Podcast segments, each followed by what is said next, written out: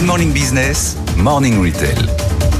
Et ce matin avec vous, Eva Jacon, on va parler de yield management. C'est pas que pour les billets d'avion, ça mm. peut aussi marcher pour plein d'autres produits. Il y a une chaîne de restauration euh, rapide qui envisagerait de le faire pour des burgers. Expliquez-nous. Oui. la nouvelle a été accueillie avec stupeur hier par euh, beaucoup d'acteurs, euh, jugeant que cette stratégie était très risquée. Idem du côté des réseaux sociaux. Sur le réseau social X, anciennement Twitter, des gens ont qualifié cette nouvelle de vraiment stupide. Alors, si on recontextualise un peu... C'est Wendy's, hein, la marque en question. Oui, tout à fait. Il est vrai euh, que début février, justement, le patron de, Wendy's a indiqué euh, vouloir tester dès l'année prochaine euh, des nouvelles fonctionnalités qui utilisent l'intelligence artificielle, dont la tarification dynamique, soit adapter les prix en période de forte demande, donc augmenter les burgers. On peut y voir ici plusieurs avantages pour la chaîne augmenter son chiffre d'affaires, mais surtout euh, stimuler la demande aussi euh, pendant les périodes creuses et inciter les consommateurs à privilégier euh, les périodes calmes. Alors, ça ressemble un peu, vous le disiez, à ce qu'on connaît avec les billets d'avion, les billets de train ou encore les VTC. Quand on commande une course en période de forte affluence, eh bien, celle-ci est plus chère.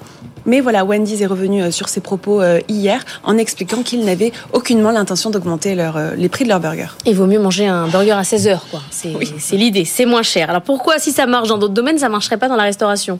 Eh bien, selon plusieurs experts, lorsque les gens ont faim, ils ne vont pas attendre que les prix baissent. ou... Il y a des experts, il y a des experts qui se sont penchés là-dessus. Et finalement, quand on a faim, on mange. Voilà. on va pas attendre ni que les prix baissent, on va plutôt en fait finalement aller à la concurrence. Quand on a faim, on a faim. Et puis certains consommateurs Belles études. Hein.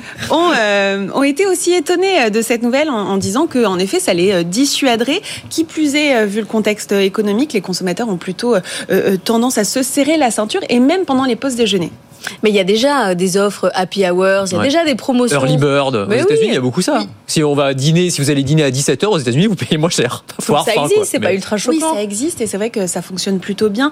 Euh, il y a l'Association nationale de la restauration qui euh, a fait une étude et 85% euh, des personnes interrogées se disent prêts à profiter justement de réductions pour, par exemple, dîner en semaine en période creuse, pour quand il y a moins de monde et ils sont autant à, à avouer qu'ils seraient partants de déjeuner euh, pendant euh, des périodes de faible influence, affluence. Moi, j'ai horreur de dîner tard. Donc vous voyez. Ah, puis nous, on est matinalier, on est complètement décalé. Donc, euh, moi, ça ne me gênerait pas d'aller manger un burger. Mais ouais, aller manger un burger à 10h du matin, pas de problème. 10h30, 11h. on est bien. Hein. On serait d'excellents clients. Merci beaucoup, Eva Jaco.